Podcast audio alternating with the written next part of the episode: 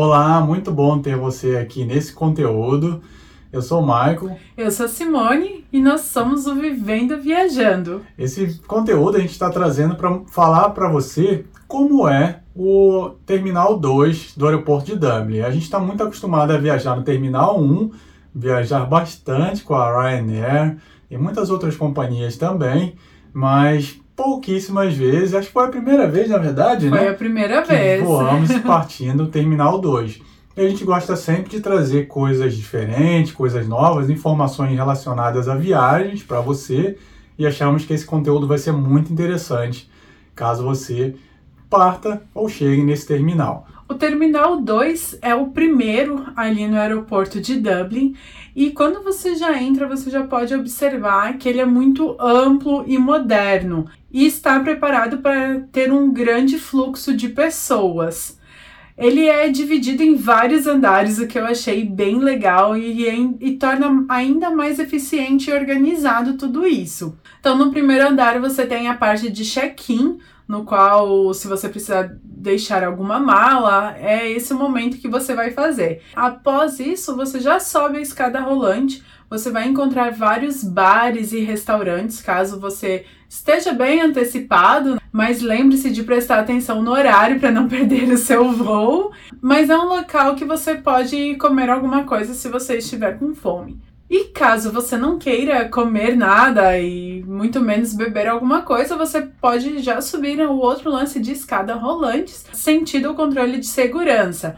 Também é muito amplo e organizado para receber vários passageiros.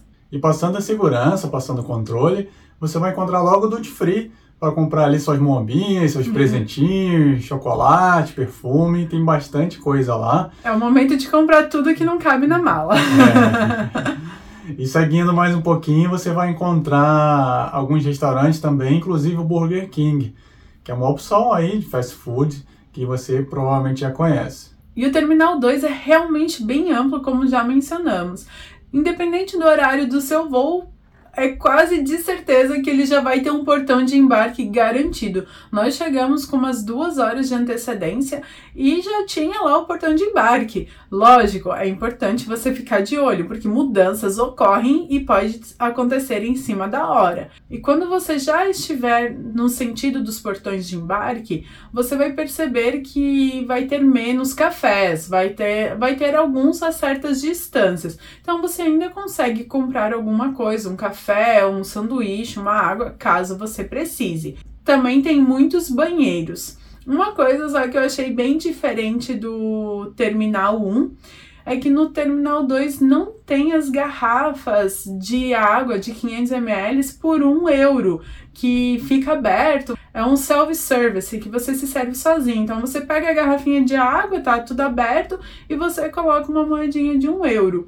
E também não há bebedouros. Eu tinha levado garrafinha de plástico mesmo vazia e não consegui encher. Então a gente teve que comprar uma água. E aproveitando isso, já vou falar os valores, né? Um café preto, 3,50 euros. Um copo com água quente, 1 euro. E a água, se eu não me engano, ela era de 750 ml, 2,70.